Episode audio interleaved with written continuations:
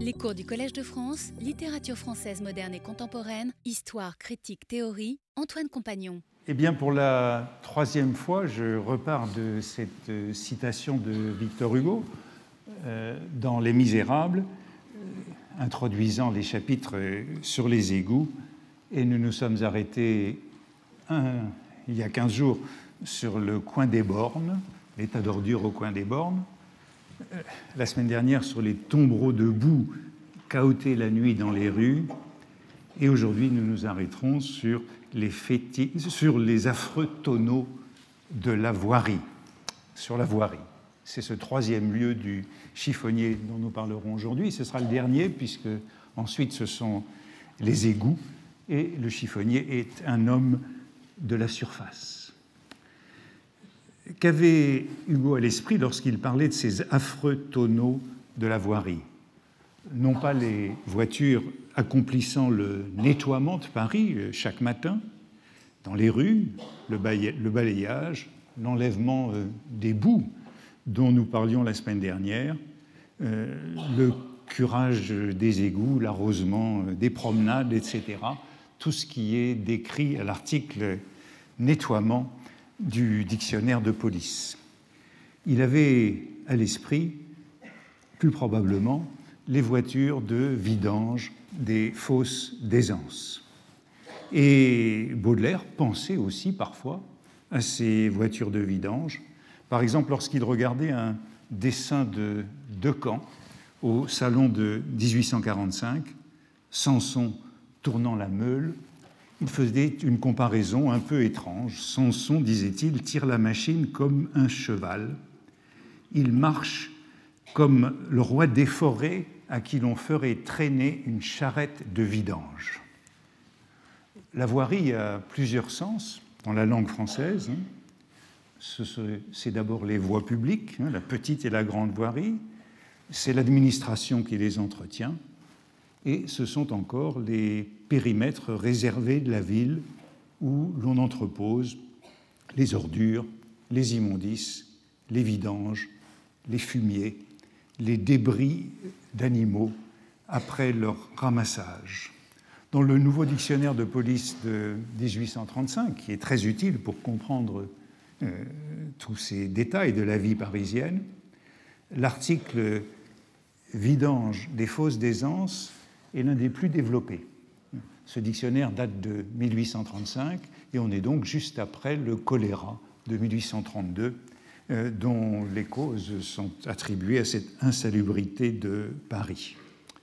Selon euh, un médecin hygiéniste en 1852 encore, on donne le nom de voirie aux dépôts publics ou particuliers d'immondices, de matières fécales et de cadavres d'animaux d'où trois espèces de voiries, voirie d'immondices, voirie de matière fécale, voirie d'animaux morts. Pour qualifier cette voirie, un peu plus loin dans le texte, Hugo invente l'adjectif immondiciel, épithète idoine, mais qui ne prendra pas dans la langue, même si ce lieu, la voirie, comme la borne ou comme la boue dont je parlais les semaines précédentes, est un espace très chargé métaphoriquement, symboliquement. On jette les cadavres à la voirie, euh, on les traîne à la voirie ou, euh, de manière euh, habituelle, ils sont dévorés par les chiens. Et on trouve les expressions de ce genre chez tous les écrivains contemporains de Baudelaire, Chateaubriand, Hugo, Lamartine, Vigny, Eugène Sue, Dumas, Ponson du Terrail, et encore euh, Georges Sand. Sur les cartes de Paris, euh, sous la monarchie de Juillet, l'emplacement de ces surfaces d'épandage est très bien repéré. Voici un plan de 1830 où on voit à l'ouest un grand espace de voirie qui correspond à peu près à la place Saint-Augustin aujourd'hui, hein, là où l'église a été construite par Baltard comme euh, l'architecte des Halles, euh, on est au cœur de ce qui s'appelait euh, la Petite Pologne, l'un des quartiers les plus misérables de Paris euh, jusqu'aux années 1830, qui était au bas de la rue du Rocher, une rue très ancienne qui faisait sortir de la capitale. C'est là où se déroulent de nombreux chapitres des mystères de Paris au début des années 1840. Et Eugène Sue dit ce qu'on appelait la petite Pologne n'était pas encore détruit. Donc détruit, pas détruit en 1830, déjà détruit au début des années 1840. À l'est de Paris, en revanche, la plus grande, la plus célèbre voirie de Paris, c'est la grande voirie de Montfaucon, dont je parlerai un peu aujourd'hui. Cette voirie de Montfaucon qu'on trouve ici, la grande voirie qui occupe tout l'espace au-delà de la place euh, du combat, euh, qui est aujourd'hui la place du colonel Fabien, et on voit la route qui mène à Meaux, hein, euh, qui s'appelle toujours rue de Meaux, ici, c'est le boulevard Jean Jaurès aujourd'hui. Donc tout cet espace, ici, euh, au pied des buttes de Chaumont, est occupé par euh, la grande voirie excrémentielle de Paris qu'on trouve sur tous les plans contemporains. Euh, la voici avec plus de détails, où on voit tous les bassins pour traiter les matières. Et voici la description contemporaine dans un euh, traité euh, d'hygiénie de 1852. L'ancienne voirie de Montfaucon, jusqu'à 1850, réunissait à des bassins énormes, ayant 32 800 mètres de superficie et à 12 arpents de terrain destinés à recevoir toutes les matières fécales fournies par la vidange de Paris et se levant de 230 à 244 mètres cubes par jour, des clos d'écarissage recevant par an environ 12 000 chevaux et 25 à 30 000 petits animaux tels que chiens, chats, etc. Vous comprendrez aisément les émanations qui devaient s'élever d'un pareil cloaque et qui, malgré la position élevée de la voirie, 36 mètres au-dessus des eaux de la Seine, s'étendaient souvent, cette odeur, à 2000, 4000 et même 8000 mètres. Et juste à côté de cette voirie, il y avait ici ces clos d'écarissage. C'est donc là où on mettait à mort, on écorchait tous les animaux de euh, la capitale. Dans le Cygne, le poème de Baudelaire, c'est au passage euh, matinal des voitures de l'entreprise de vidange que Baudelaire fait allusion sous le nom de voirie.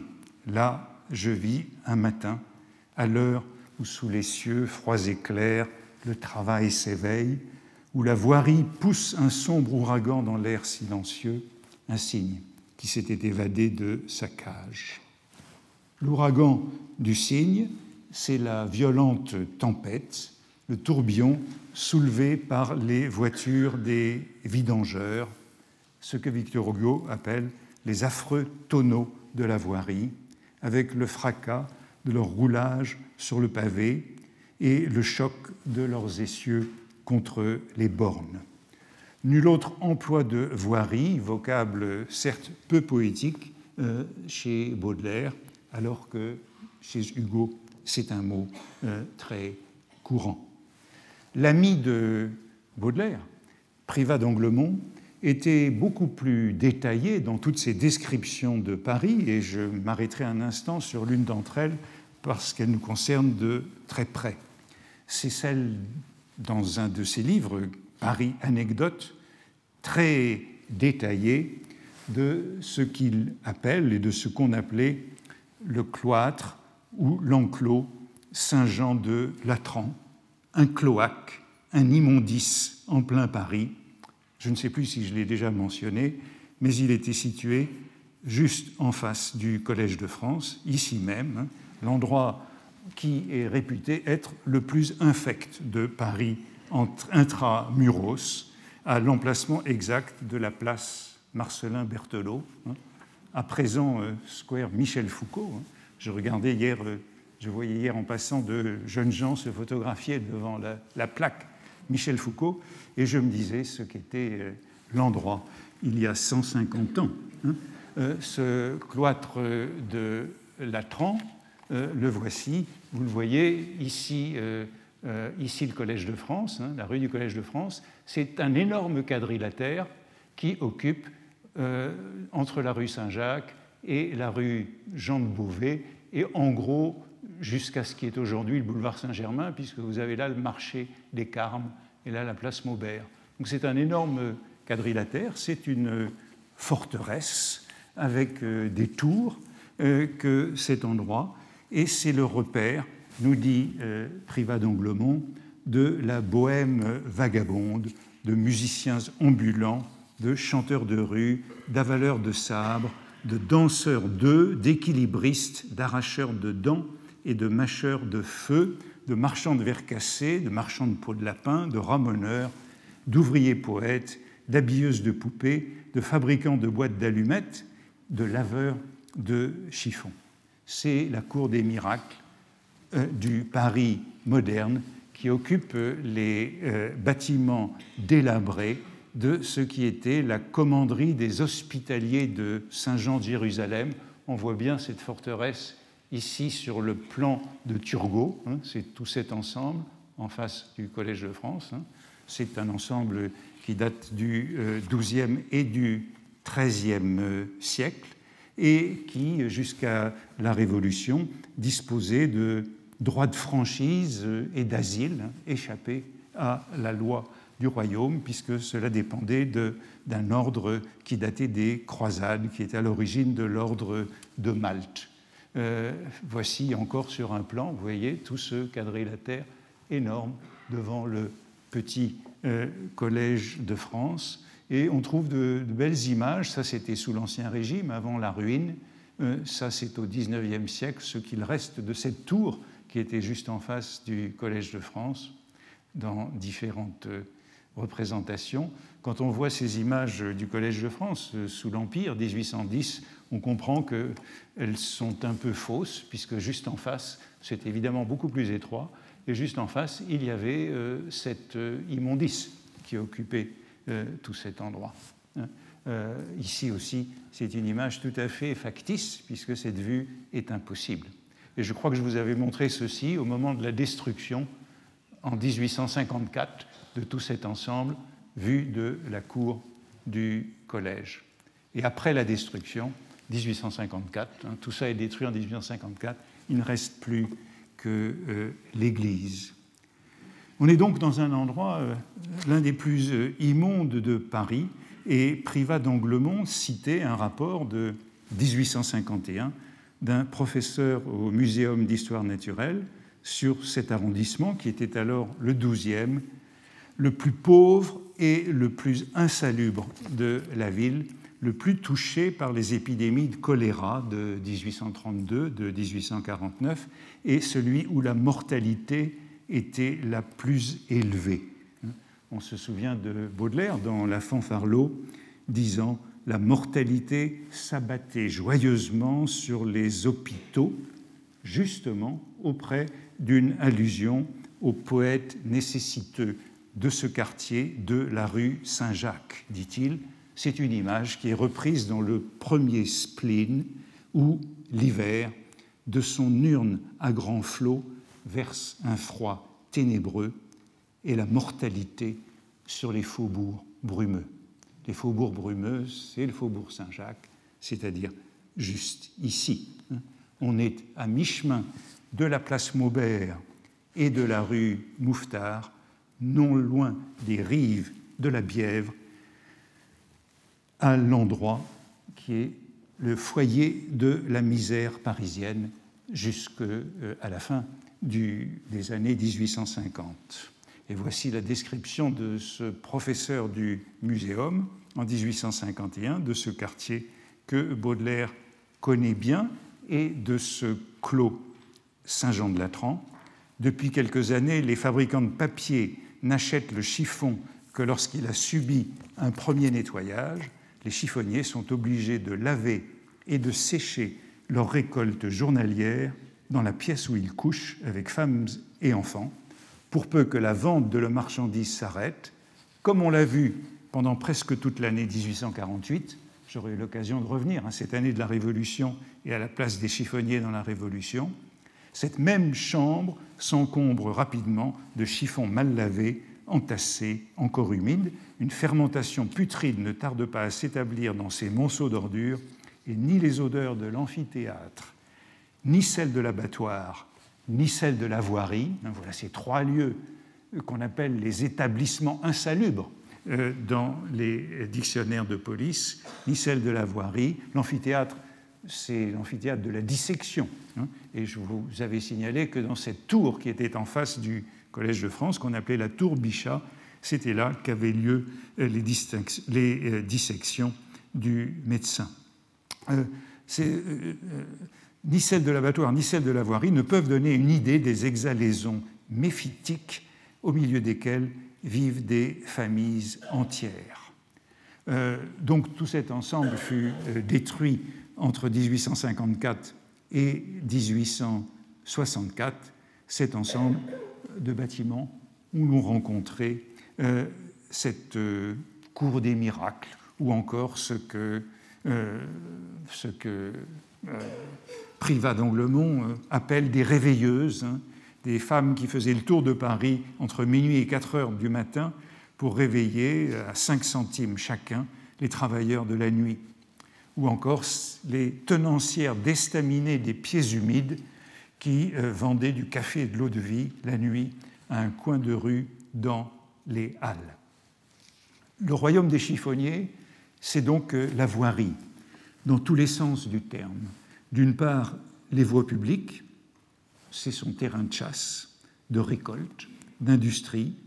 D'autre part, l'administration de ces voies publiques, à laquelle il sert euh, d'auxiliaire et qui songea souvent à l'embrigader, le fonctionnariser. En 1826, par exemple, dans un but hygiénique, le préfet de police chargea les siphonniers, je cite, d'assommer dans les rues non pas les chiens enragés ou errants, mais ceux qui, attelés à des petites charrettes remplies de légumes et de fruits, soulageaient leur maître et leur épargnaient les frais d'un cheval ou d'une bourrique. Les chiffonniers s'acquittèrent de cette honorable mission avec une férocité révoltante qui fut sans doute bien récompensée. Enfin, leur lieu, ce sont ces entrepôts euh, d'immondices, et euh, Baudelaire et ses camarades de la bohème vagabonde était familier, comme on le verra, de ces espaces urbains relégués. C'est à la voirie ou dans ces environs que l'on tombe sur des bêtes mortes, sur des charognes, comme celle du poème des fleurs du mal, et je dirais non seulement des chiens ou des chats, mais aussi des chevaux et des ânes les photographies de Marville, je vous en avais montré un jour. Euh, dans ces photos de Marville, les rues sont toujours immaculées et l'on y voit encore les traces de l'arrosage, du nettoiement des pavés. Mais les cadavres de chiens et de chats s'amoncelaient au coin des bornes. La voirie parisienne était encombrée de cadavres d'animaux. Les chiffonniers les ramasser ou même faisait passer les bêtes de vie à trépas afin d'alimenter leur commerce. Privat d'Anglemont décrit, il a beaucoup écrit sur ce Paris des années 40 et 50, décrit un chiffonnier spécialisé dans l'extermination de la race féline. Le père Matagatos, bien nommé, qui aime la vie libre les longues flâneries et les clairs de lune s'est fait chiffonnier, mais uniquement pour se donner une position sociale et pour avoir le droit de porter une hotte. Il dédaigne le chiffon. Sa véritable industrie consiste à exterminer les chats, comme le dit son surnom, qui est composé de deux mots catalans. Vous l'avez certainement rencontré pour peu qu'il vous soit arrivé de flâner la nuit dans les rues de Paris. C'est un homme grand, fort, à la barbe noire et touffue, aux cheveux coupés à la malcontent, qui chantonne toujours et porte fièrement son crochet. Il est constamment suivi de deux petits terriers anglais de la plus belle espèce. Ce sont ses approvisionneurs. Ils ont été instruits à happer tous les chats noctambules qui se trouvent sur leur passage. Jamais Ralph ne rapporte sa proie vivante. Sobrono est plus généreux. Il n'ensanglante pas sa victoire, il rapporte à son maître l'animal vaincu, et c'est Ralph qui l'achève sans pitié le, chiffonnier chasseur de chats est un lieu commun qui appartient à l'histoire de Paris. Hein. Euh, Rétif de la Bretonne relatait déjà l'histoire d'une rencontre nocturne d'une vieille chiffonnière, ivre d'eau de vie, couchée par terre, la tête appuyée sur un sac où étaient enfermés quelques chiens et quelques chats qu'elle avait assommés, et elle cherche à lui vendre deux chats. Douze sous un gros matou qui remue encore. Et euh, il ajoute On m'en a fait manger dimanche à la Maison Blanche pour du lapin de Garenne. Le pâtissier du faubourg en fait son hachis, le charcutier de la barrière en bonifie ses cervelas. Et comme euh, Rétif refuse de lui acheter son chat, elle lui allonge un coup de crochet. Daumier euh, représente, c'est bien connu, ce maraudeur parmi ces bohémiens de Paris, Monsieur Minet, entrepreneur général de Giblotte de Paris, dîner à 32 sous, mout, mout, mout, mout, viens mon lapin, nous dit la légende qui est en dessous de l'image. Et c'est véritablement un lieu commun qu'on retrouve chez Alexandre Dumas dans les Mohicans de Paris. Le père, la giblotte, le pourfendeur de chats, de garennes, des cabarets d'alentour, a pour ami, croque en jambe, le chiffonnier ravageur. Hein. Donc le chiffonnier est l'ami du pourfendeur de chats de Garenne. Euh, on sait bien entendu que Baudelaire est le poète des chats, hein, des chats errants de la nuit parisienne, et le long des maisons, sous les portes cochères, des chats passés furtivement, l'oreille au guet, ou bien comme des ombres chères, nous accompagner lentement. Il est aussi le poète des chats sédentaires. Leurs reins féconds sont pleins d'étincelles magiques et des parcelles d'or ainsi qu'un sable fin étoilent vaguement leurs prunelles mystiques. La chose est entendue, mais Baudelaire n'en a pas moins eu la réputation de s'être parfois montré cruel envers les chats, sans qu'on sache s'il se comporta jamais comme euh, le père Matagatos. Champfleury, qui est l'auteur d'un livre sur les chats, je vous ai dit qu'on le, retrouvait, euh, qu'on le retrouverait à tout bout de champ. Il est l'auteur de livres sur tous les sujets qui nous concernent autour du chiffonnier. Il est l'auteur d'un livre sur les chats et euh, il euh, entreprend dans ce livre de disculper Baudelaire, cet ancien compagnon de Bohème. Les chats, dit-il, à la louange desquels Baudelaire composa quelques éloquents morceaux de poésie empreints des agitations de son âme, ont servi de base à des accusations d'actes cruels que malgré mes longues fréquentations avec le poète, je n'ai pu surprendre. Pensant euh, au chat de Baudelaire, comment ignorer euh, la place éminente occupée par la race féline dans les circuits marchands de la chiffonnerie contemporaine. Comme pour tous les rebuts urbains, l'intégralité des matières fournies par ces animaux était recyclée. C'est ce que Champfleury nous signale dans son roman de la chiffonnerie, puisque je vous l'ai dit, il est aussi l'auteur d'un roman sur les chiffonniers qui s'appelle La mascarade de la vie parisienne, où il écrit Les modernes alchimistes de nos jours, expression que j'ai déjà citée, ont fait jouer au chat mort un rôle immense dans la pelleterie. Tout chat mort, maigre ou gras, qu'il ait fréquenté les gouttières en y dépensant la majeure partie de ses forces, ou qu'il ait amassé une lourde graisse sous le lit de plumes d'une vieille fille, rend d'immenses services à l'industrie.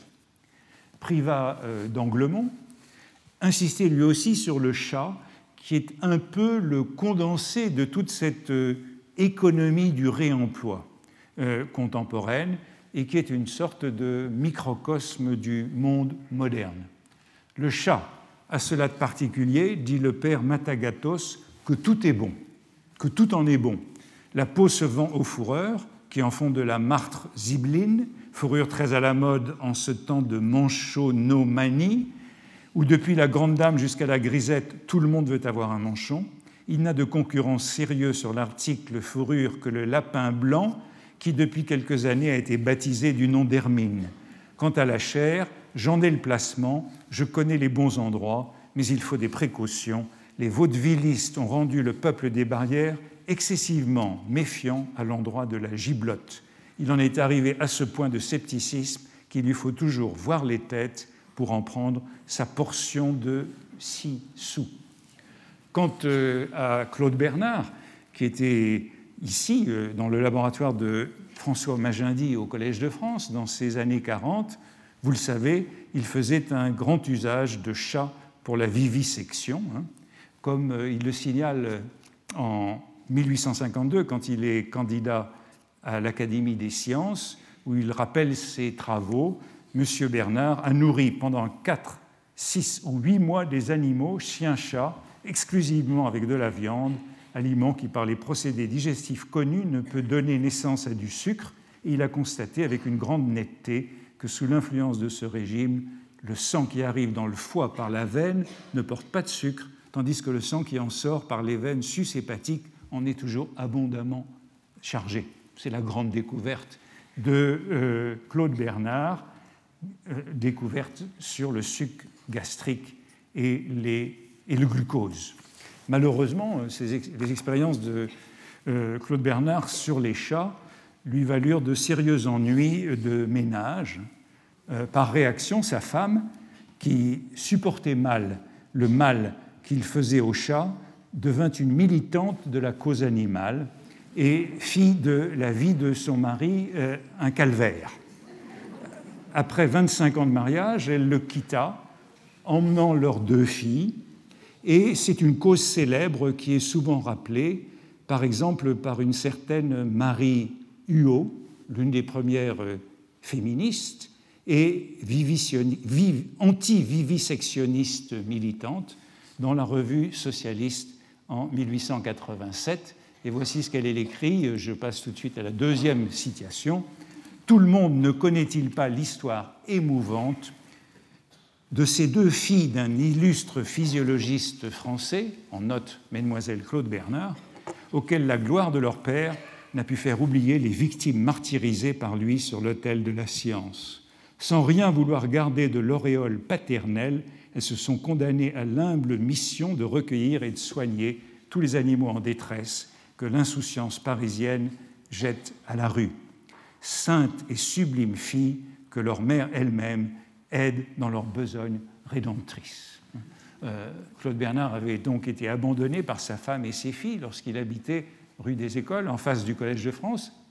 Il y a une plaque sur l'immeuble qui a pris la place du Clos euh, Jean Saint-Jean de Latran. Euh, les filles de Claude Bernard, après leur mère, furent à jamais marquées par les violences faites aux chats par leur père, et elles ont eu beaucoup plus tard, dans les années 1880, un procès.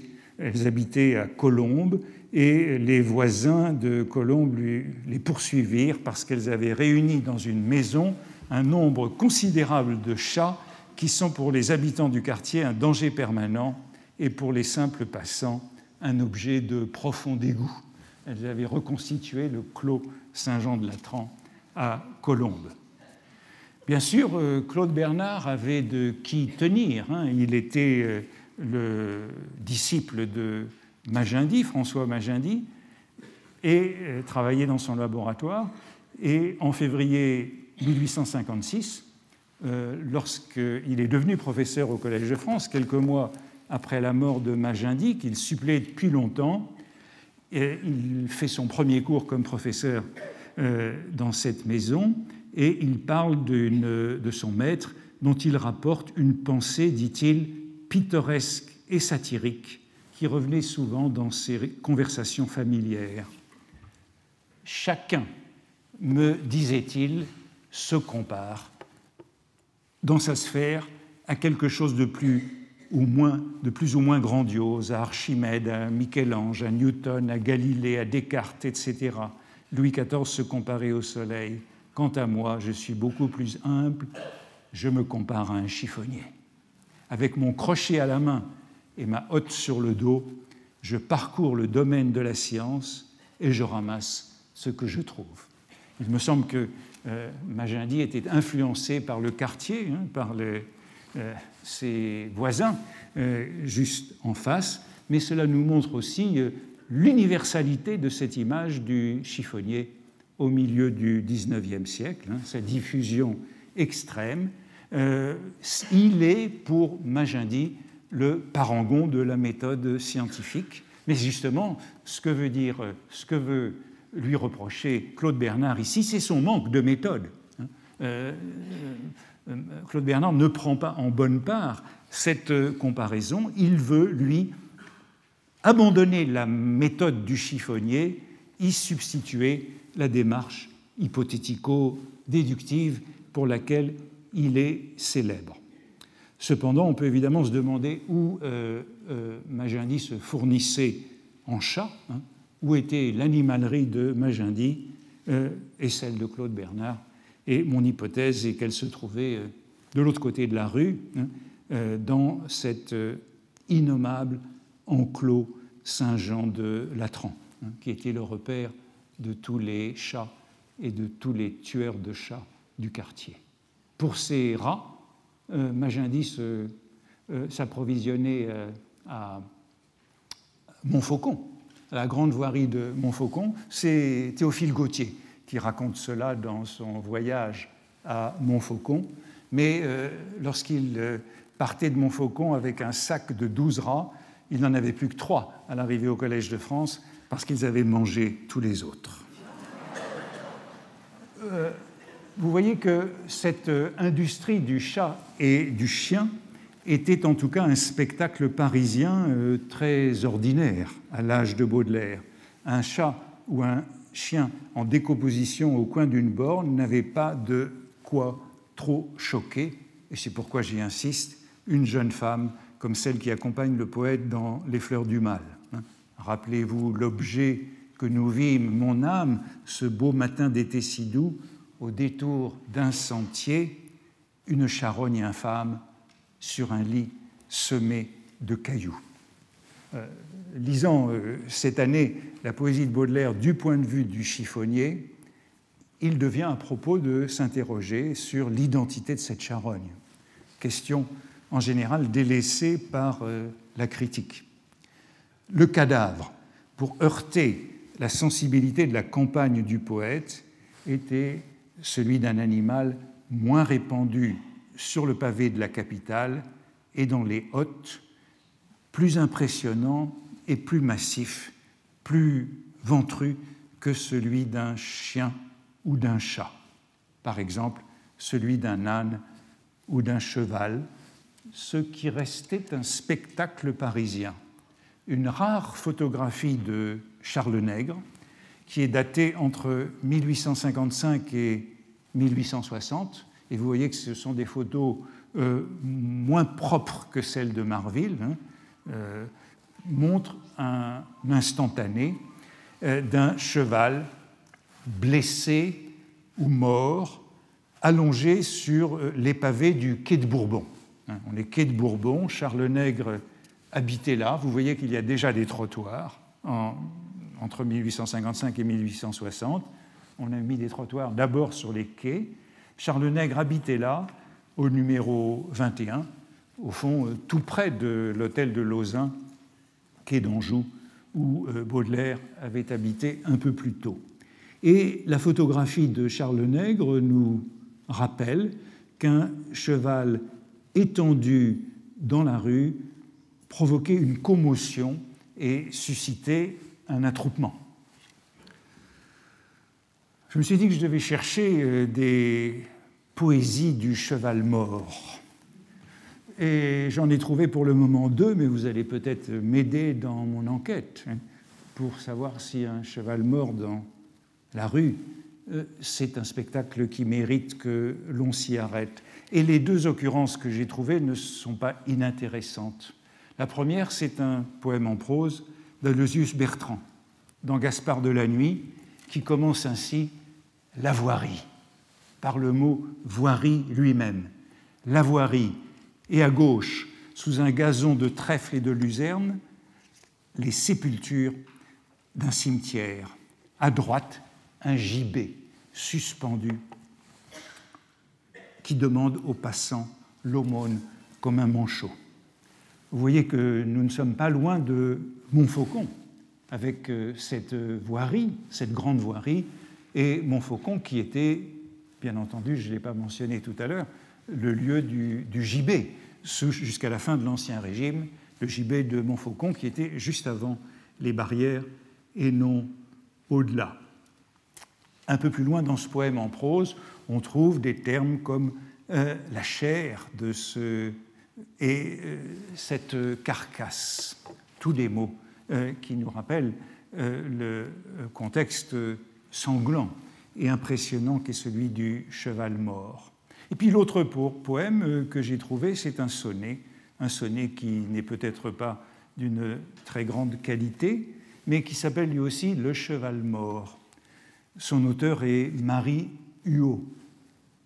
Par le plus grand des hasards, Marie Huot est la femme dont j'ai parlé tout à l'heure, cette féministe anti-vivisectionniste qui euh, faisait l'éloge de la femme et des filles de euh, Claude Bernard, pour, euh, et qui se montrait solidaire. C'est un poème qui est recueilli plus tard et que je vous lis parce que là aussi j'ai été récompensé de l'avoir trouvé.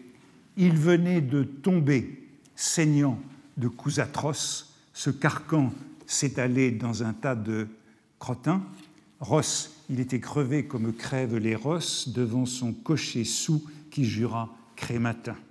Les voyous s'arrêtaient et se faisaient des bosses de rire avec ce corps. Une dame en satin se mit à rire aussi de leur lazzi féroce. Vint une vieille qui, voyant ça, dit Catin, fais donc la mijaurée avec tes gants de perles, si ça ne fait pas suer cette grue et ce merle qui jettent leur mépris à ce pauvre cheval. Et la vieille, sa hotte et son croc sur l'échine. C'est une chiffonnière. Soulevant doucement le front de l'animal, t'es maigre, pauvre ami, ce que c'est que la débine. On a donc une scène de rue, une chose vue, qui là aussi peut nous faire euh, songer à une caricature de Daumier que j'avais commentée il y a quelques années, hein, le, philanthrope, euh, euh, le philanthrope du jour, hein, philanthrope anglais dans l'exercice de son sacerdoce, comme membre de la Société protectrice des animaux, il défend qu'on n'injurie aucun quadrupède et ne se fait pas scrupule de casser les reins d'un simple bipède. Hein. Euh, ça fait penser à cela, mais ce que je retiens surtout, c'est que seule une chiffonnière de passage dans la rue peut être saisie de compassion par le spectacle de la souffrance animale, peut éprouver de la pitié pour la bête blessée, peut-être s'identifier à elle euh, comme Baudelaire reconnaissait son destin dans celui du cygne échappé de sa cage sur la place du Carrousel, ou encore dans le sort des pauvres chiens, dans le poème en prose euh, Les bons chiens, les chiens crottés, les chiens pestiférés et pouilleux. Je chante le chien crotté, disait-il, le chien sans domicile, le chien flâneur, le chien saltimbanque, hein, ces épithètes du chiffonnier, comme celui du pauvre, du bohémien et de l'histrion, et merveilleusement aiguillonné par les nécessités, si cette, cette si bonne mère, cette vraie patronne des intelligences. Je chante les chiens calamiteux, soit ceux qui errent solitaires dans les ravines sinueuses des immenses villes, soit ceux qui ont dit à l'homme abandonné avec des yeux clignotants et spirituels, Prends-moi avec toi, et de nos deux misères, nous ferons peut-être une espèce de bonheur. Euh, le chiffonnier est présent de manière euh, souterraine dans ce poème, et souvenez-vous que le chiffonnier est toujours accompagné d'un chien, malgré l'ordonnance de police que je citais il y a quelques semaines et qui le leur interdit. Dans le poème de la Charogne, Baudelaire mentionne toutefois un sentier, des cailloux, un peu plus loin des rochers. Derrière les rochers, il y a une chienne qui attend de se jeter sur la Charogne, comme si la scène avait lieu hors de Paris, au-delà des barrières, là où les bêtes s'effondraient en chemin vers le clos d'écarissage où on les menait à la mort. Cela dit, Paris renfermait encore des coins de campagne et des sentiers caillouteux dont les photographies de Marville gardent le souvenir. Par exemple, celle-ci, on est en plein Paris, on est à côté du marché aux chevaux. Je vous ai montré il y a quelques semaines cette impasse du marché aux chevaux, juste à côté d'ici, où il y avait des bornes. Eh bien voilà le, le, paysage autour du marché aux chevaux, donc vers la rue Geoffroy Saint-Hilaire. Euh, le, grand médecin euh, Alexandre Parent du Châtelet, hein, euh, dans son monumental traité d'hygiène de 1836, emploie le terme de charogne exclusivement pour désigner le cadavre de cheval, dont il s'occupe au chapitre des porcs engraissés avec de la chair de cheval. Vous voyez que du temps de la vache folle, on n'avait pas inventé grand-chose. Il décrit par ailleurs les chantiers d'écarissage comme le comble de la puanteur parisienne, surtout euh, durant l'été, euh, la saison du poème de Baudelaire. Voici ces clos d'écarissage dans le livre de, euh, Parent du Châtelet sur l'écarissage à Paris. Vous voyez les, les, buts de Chaumont, dans le fond, et différentes opération de l'écarissage des chevaux. Quelque forte et pénétrante que soit l'odeur des matières fécales qui sortent des bassins, juste en dessous, hein, de la voirie de Montfaucon, elle pourrait paraître peu désagréable si on la comparait à celle des clos d'écarissage, en différentes circonstances de l'année, et particulièrement dans les grandes chaleurs de l'été. Qu'on se figure ce que peut produire la décomposition putride des morceaux de chair et d'intestins abandonnés pendant des semaines ou des mois en plein air et à l'ardeur du soleil, à la putréfaction spontanée qu'on y ajoute par la pensée la nature des gaz qui peuvent sortir des monceaux de carcasses, qui restent garnis de beaucoup de parties molles, qu'on y joigne les émanations que fournit un terrain qui pendant des années a été imbibé de sang et de liquides animaux, celles qui proviennent de ce sang lui-même, qui, dans l'un et dans l'autre clos reste sur le pavé sans pouvoir s'écouler, celle enfin des ruisseaux de boyauderie et des séchoirs du voisinage, que l'on multiplie autant que l'on voudra les degrés de la puanteur en la comparant à celle que chacun de nous a été à même de sentir en passant auprès des cadavres d'animaux en décomposition qu'il aura pu rencontrer, et l'on n'aura qu'une faible odeur, de l'odeur, euh, qu'une faible idée de l'odeur véritablement repoussante qui sort de ce cloaque, le plus infect qu'il soit possible d'imaginer. Parent du Châtelet, vous le voyez, remarque en passant, sans insister, que chacun de nous a pu faire l'expérience de la puanteur en passant auprès de cadavres d'animaux en décomposition qu'il aura pu rencontrer. Il signalait aussi que les animaux morts était quelquefois laissé sur la voie publique, mais, précisait-il, il n'y demeurait jamais longtemps. Hein. Il arrive quelquefois que des chevaux périssent sur les places et les rues de Paris et sont ensuite abandonnés par leurs propriétaires. Dans ce cas, ils sont enlevés par ordre du commissaire de police sur un avis donné à un écarisseur par l'inspecteur général de la salubrité. En général, ces chevaux sont enlevés peu de temps après que la déclaration est faite. Il est rare qu'il reste 10 à 12 heures sur la place, à moins qu'il ne soit l'objet de quelques poursuites judiciaires. Cependant, euh, Parent du Châtelet ajoute que le spectacle des animaux vivants, malades, blessés, qui sont menés à l'écarissage et défaillent en chemin n'est guère plus soutenable pour le spectateur parisien. Seconde citation qui est là, s'il existe un spectacle pénible, c'est assurément celui de ces animaux ne pouvant plus rendre de service, qui, ne pouvant plus rendre de service, sont abattus par l'homme qui spécule sur leurs dépouilles. On les voit arriver au clos par bandes de douze, quinze ou vingt, attachés l'un à l'autre avec de mauvaises cordes et pouvant à peine se soutenir. La rencontre narrée dans le poème des Fleurs du Mal sortait en quelque manière de l'ordinaire parisien, qui comprenait donc beaucoup de saleté et d'odeur. De quelle manière? Selon Parent du Châtelet, Montfaucon amplifiait affreusement les exhalaisons des cadavres animaux. Euh, dans un roman que j'ai déjà cité, euh, L'âne mort et la femme décapitée, hein, le roman de Jules Janin, euh, l'ouverture est une véritable scène d'horreur. Le charlot, qui est l'âne boiteux, a eu la patte cassée par la négligence de cette jeune fille qui, elle, finira guillotinée sous la guillotine d'un autre charlot. Son âne s'appelle Charlot. Charlot c'est le surnom du bourreau à Paris. Eh bien, euh, euh, le narrateur du roman découvre Charlot à la barrière du combat, près de la voirie de Montfaucon, et Janin décrit euh, en détail ce spectacle d'horreur. Hein. Voilà tout le théâtre, c'est le, théâtre du combat, cette barrière du combat que Théophile Gautier décrit lui aussi. Au coin de la cour, de vieux morceaux de cheval mort, des crânes admirongés, des cuisses saignantes, des entrailles déchirées, des morceaux de foie réservés aux chiennes en gésine. Tous ces débris arrivaient en droite ligne de Montfaucon. C'est à Montfaucon que se rendent pour y mourir tous les coursiers de Paris.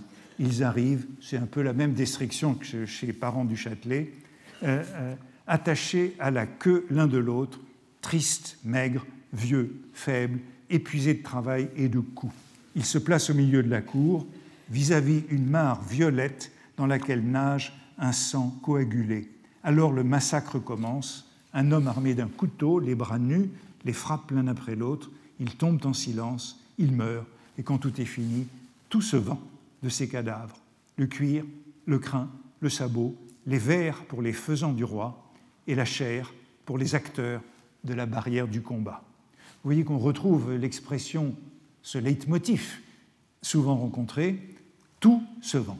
Euh, j'ai lu euh, Montfaucon, mais vous avez pu lire sur l'écran euh, Charenton.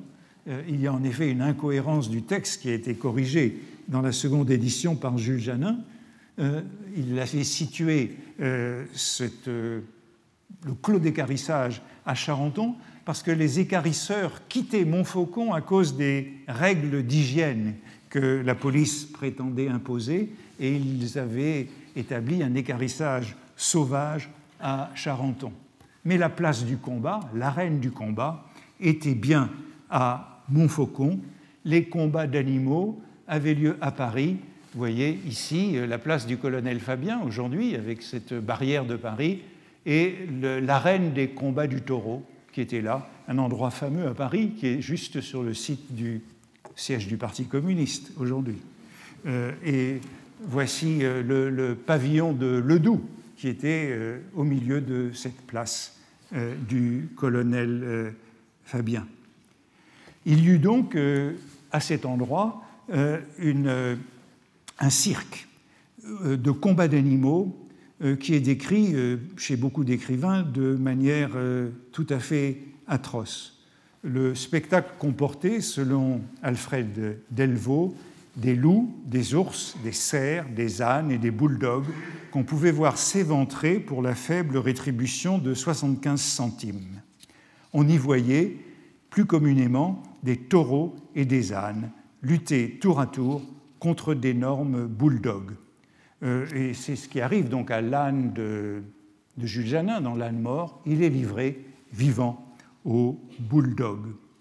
Euh, ces, chiens effrayants peuvent nous faire penser à ce que décrit Baudelaire quand il nous dit que dans les tableaux d'Horace Vernet, on a des chiens qui pourraient manger chacun quatre chevaux, euh, ou encore de l'animal qui est dans une charogne, derrière les rochers, une chienne inquiète nous regardait d'un œil fâché, épiant le morceau, le moment de reprendre au squelette le morceau qu'elle avait lâché.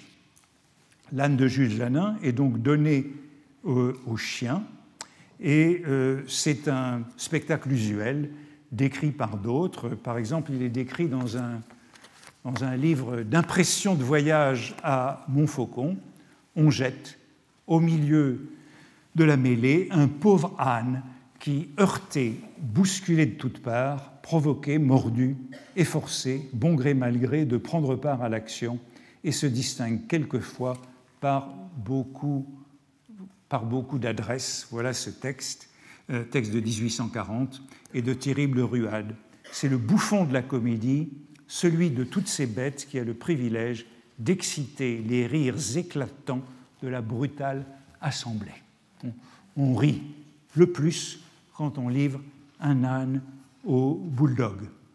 Ces rires de la foule ne sont pas sans rappeler ceux du poème en prose, un plaisant ou un âne harcelé par un malotru armé d'un fouet est l'objet de la dérision d'un beau monsieur ganté, verni, qui lui souhaite euh, la bonne année. C'est dans la nuit du 31 décembre, et cela suscite la rage du poète contre la foule et une sympathie pour l'âne, qui au fond est un peu pareille euh, à celle de Marie Huot pour le cheval maltraité par son cocher. Euh, Théophile Gautier, qui connaît bien Montfaucon, euh, fait un récit de, dans un dîner manie en 1863, un récit qu'Edmond de Goncourt rapporte. et Théophile Gautier explique par les visites à Montfaucon qu'il soit devenu insensible. Et il explique ainsi l'insensibilité qu'il veut montrer dans ses romans. Il y a une chose, dit-il, propos rapporté par euh, Goncourt, il y a une chose euh, qui m'a servi de leçon. À Montfaucon, on me montra un jour des chiens. Il fallait passer bien au milieu du chemin et bien tenir les pans de sa redingote. C'étaient des chiens très vigilants, des chiens élevés pour la garde, pour les châteaux, pour les fermes. Quand on leur mettait un âne dans le chemin et qu'on les lâchait, en cinq minutes, l'âne était nettoyé, propre, une carcasse.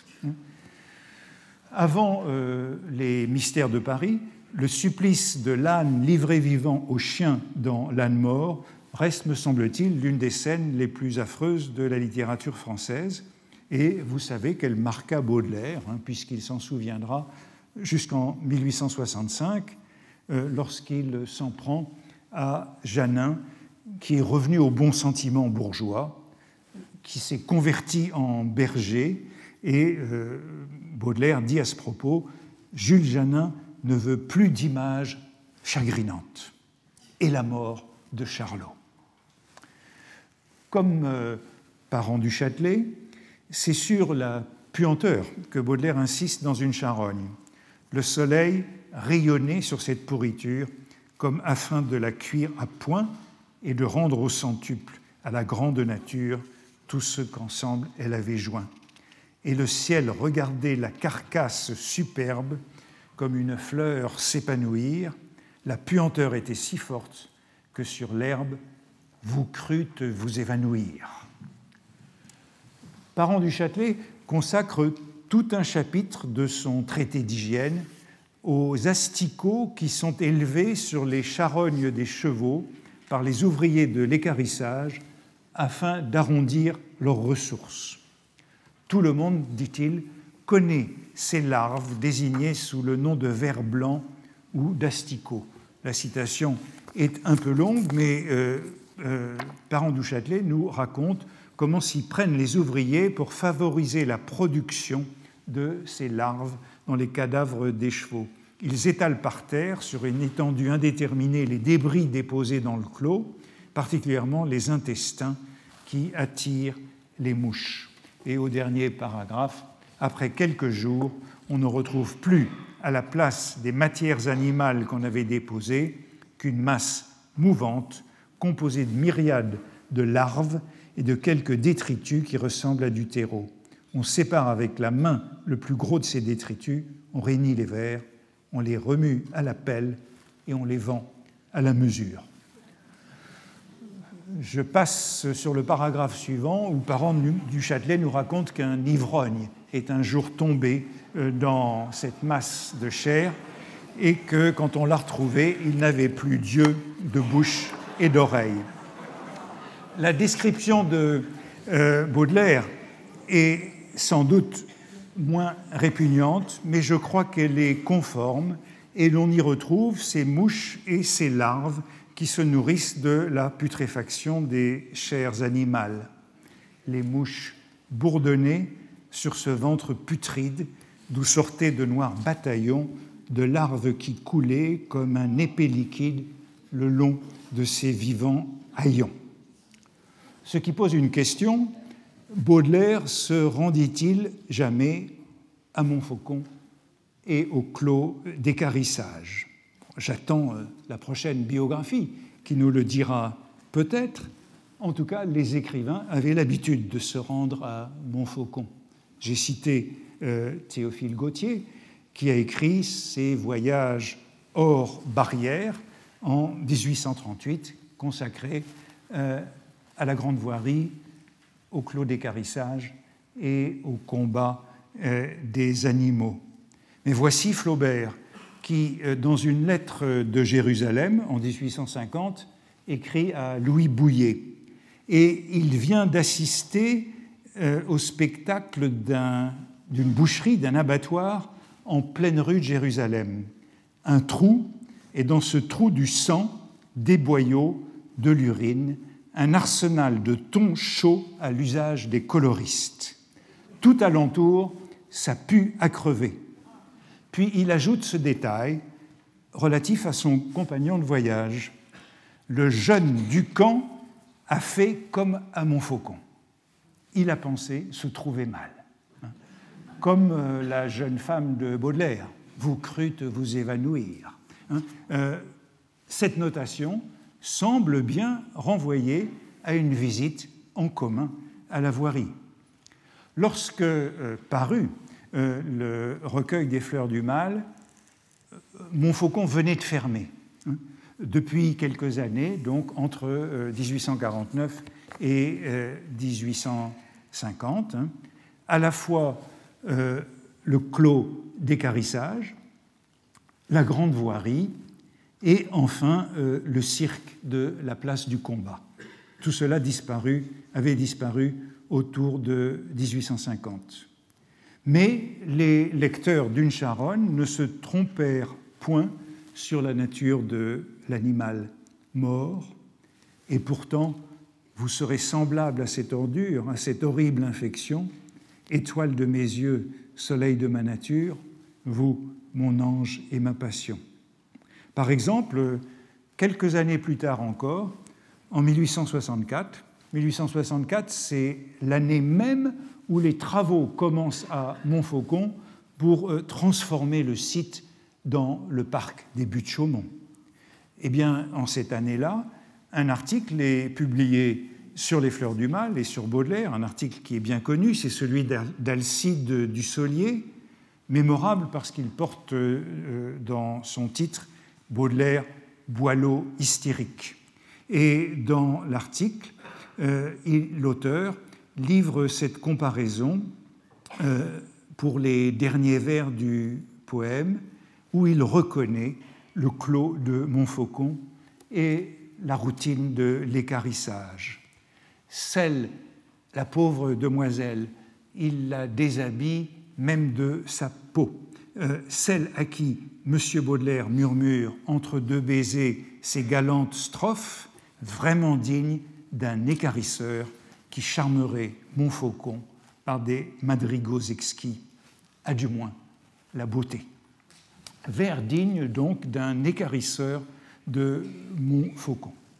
Dans euh, la Charonne, suivant l'horizon d'attente des contemporains, c'était bien, non pas un petit chien ou un petit chat qui était jeté au coin d'une borne, spectacle quotidien de ce temps-là, mais quelque chose comme le cadavre d'un cheval ou d'un âne sur le chemin de la grande voirie de Paris. L'animal n'était pas parvenu jusqu'au clos d'écarissage, il y sera conduit, comme on le raconte, sur une charrette, où sera jeté à la voirie sans que le crin, la peau le sang, la chair, les issues, les tendons, la graisse, les fers et les cornes, les os aient été récupérés. Vous voyez que nous avons parlé du coin des bornes, puis des tombereaux de boue, avec la grande voirie de Montfaucon, ses clos d'écarissage et sa barrière de combat, nous avons atteint le dernier cercle de la chiffonnerie. Et ce dernier cercle de la chiffonnerie sert également de métaphore à Victor Hugo dans Les Châtiments. Vous vous souvenez qu'il nous disait la semaine dernière ou la semaine d'avant que le cadavre de Dupin aîné au coin d'une borne n'était même pas digne du croc du chiffonnier. On a la même métaphore euh, dans les châtiments à propos de l'écarissage. Oui, euh, gardez sur vos mains, gardez sur vos épées, hélas, gardez sur vos drapeaux ces souillures qui font horreur à vos familles et qui font sourire Dracon, et que ne voudrait point avoir sur ses guenilles l'écarisseur de Montfaucon. Gardez le deuil, gardez le sang, gardez la boue. Comme Dupin n'était pas digne du croc du chiffonnier, les auxiliaires du coup d'État sont indignes de l'écarisseur de Montfaucon. Entre l'écarisseur et le chiffonnier, les rapports sont donc euh, intimes. L'écarisseur est un cousin du chiffonnier. Et souvenons-nous que dans les mystères de Paris, le Chourineur, dont j'ai parlé il y a 15 jours de sa présentation au début du livre, le Chourineur qui est né au coin d'une borne et qui compte retourner, mourir à la borne, eh bien, entre-temps, qu'a-t-il fait? Il a été euh, écarisseur. Voici, euh, dans l'illustration de première édition des Mystères de Paris, une autre vision du clos d'écarissage de Montfaucon, le chourineur en écarisseur, et euh, ce qu'il en dit dans son récit à Rodolphe. J'ai comme un brouillard de souvenirs d'avoir guépé, vagabondé dans mon enfance avec un vieux chiffonnier qui m'assommait à coups de crocs. Faut que ça soit vrai, car je n'ai jamais pu rencontrer un de ces cupidons à carquois d'osier. Je viendrai dans une semaine ou la semaine suivante à cette euh, description périphrastique du chiffonnier, sans avoir envie de tomber dessus, preuve qu'ils avaient dû me battre dans mon enfance. Mon premier métier a été d'aider les écarisseurs à égorger les chevaux à Montfaucon. Comme euh, les chats devenus lapins, on voit un peu plus loin que les chevaux de Montfaucon revenaient dans les assiettes du quartier latin. Cet ancien bagnard euh, n'ignore pas non plus son destin. Ça durera, dit-il, l'écarissage.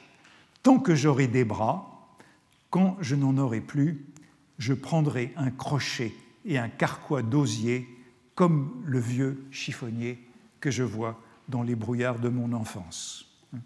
Entre euh, deux histoires de chiffonniers, il y a celle de l'écarisseur qui a occupé le milieu de sa vie. Merci. Retrouvez tous les contenus du Collège de France sur www.colège-2-france.fr.